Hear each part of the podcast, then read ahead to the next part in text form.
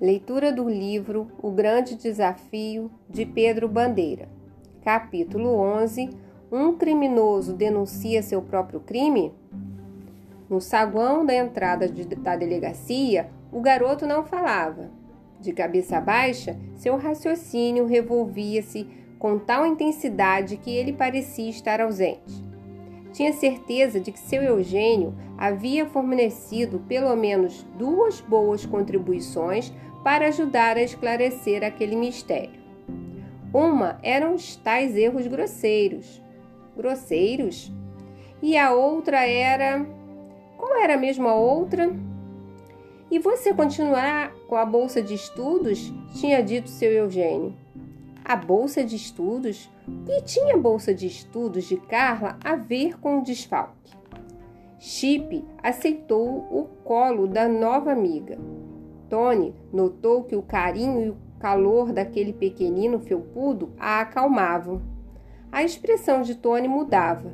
Era agora a de quem entendera alguma coisa, algo que tinha escapado à menina, na emoção de encontrar o pai numa cadeia. Erros grosseiros. Como um ótimo contador cometeria erros grosseiros de contabilidade em seu próprio desfalque? Não entendo, Tony. Por que papai confessou essa barbaridade? Ele jamais faria isso. A voz da amiga despertou-o de seus pensamentos e Tony falou, com um misto de segurança e alegria. Ora, Carla, depois dessa conversa com seu pai, isso ficou mais do que claro, não acha? Ficou claro? O que ficou claro? A inocência do seu pai. Mas ele não disse nada, Tony. Ficou só reafirmando o tempo todo que era culpado. Ao contrário, Carla, ele nos disse o tempo todo que não foi ele quem tirou o dinheiro da contabilidade do Cidinha. Que não foi ele? O que você está querendo dizer, Tony? Essa é a história mais mal contada que eu já ouvi. Em primeiro lugar, por que o próprio autor do desfalque convocaria uma auditoria para descobrir um crime que ele mesmo cometeu? É, não tinha pensado nisso. Vai ver, foi o próprio professor Frederico que. Ah, aí está. Seu pai parou de falar justo na hora que deixava escapar que o velho sabia do desfalque. E o que isso quer dizer? Quer dizer muita coisa, Carla. Seu pai é um bom contador, ou não é? É claro que é, um dos melhores. E não ouviu ele dizer que foi fácil demais para os auditores descobrirem as alterações na contabilidade?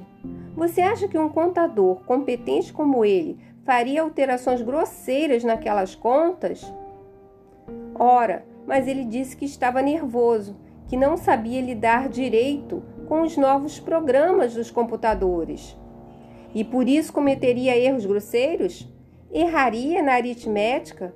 Confundiria as contas de um balanço? Mas nós não sabemos se há erros de aritmética nas tais contas, e eu nem sei direito o que é um balanço. Nem eu, mas sabemos que seu pai disse erros grosseiros. Como é que o autor falaria assim do seu próprio ato? O raciocínio de Tony começava a desanuviar o estado de espírito da menina. Seu coraçãozinho disparava quando perguntou: Você acha que nós podemos provar que meu pai é inocente, Tony? Já temos por onde começar. Vamos recapitular tudo o que sabemos. Suponhamos que seu pai descobriu uma alteração grosseira nas contas do Cidinha. Descobriu que dinheiro estava sendo desviado. Falou da descoberta para o velho, que caiu das escadas antes de poder tomar qualquer providência. Em seguida, com o professor Frederico no hospital, seu pai convocou uma auditoria para confirmar suas suspeitas. Daí. Daí nada, Tony. Daí ele confessou que foi ele mesmo. Esse é o ponto principal, Carla. Nós temos de descobrir por que o seu pai confessou. Essa é a chave do mistério. Não adianta, Tony, desanimou-se a menina. Ele deu um motivo fortíssimo para o desfalque: a doença de mamãe. É, Disse que essa foi a razão para ter dado desfalque. E agora os remédios que ela precisava foram liberados, não foram? Isso mesmo. Temos de descobrir como foi feita essa liberação. Qual é o hospital onde sua mãe se trata, Carla? O hospital não é o International Health? O Hospital dos Riscos, onde o professor Frederico está internado? É o hospital público, o municipal, e sua mãe trabalha nesses dois, não trabalha? Tony mal conseguia encobrir sua surpresa. Carla sabia que sua mãe era enfermeira.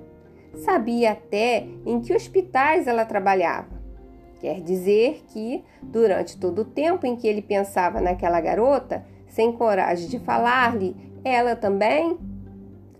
Ela também procurava descobrir tudo sobre sua vida. Ela também pensava nele. Que coisa maravilhosa! Só que não havia tempo para saborear aquela gostosa surpresa. No International Health, Tony voltou-se e saiu quase correndo do saguão da delegacia em direção à calçada. A menina, carregando o pequeno chip no colo, esforçou-se para alcançá-lo. Ele estava parado junto à guia. Tocou o braço da menina. Me empreste o celular, Carla. Vou ligar para minha mãe. Ela vai nos ajudar. Foi preciso esperar bastante tempo até que a mãe de Tony fosse localizada no hospital onde trabalhava até a hora do almoço. Alô, mãe, sou eu, preciso de um favor. Com o barulho da rua, Carla não conseguia ouvir a breve conversa. Só entendeu quando Tony informou à mãe o número do seu celular e sorriu. Aquele rapaz sabia tudo sobre ela. É isso, mãe. Ligue para esse número logo que descobrir sobre os remédios. Esse é o celular da Carla. Vamos ficar esperando. thank you.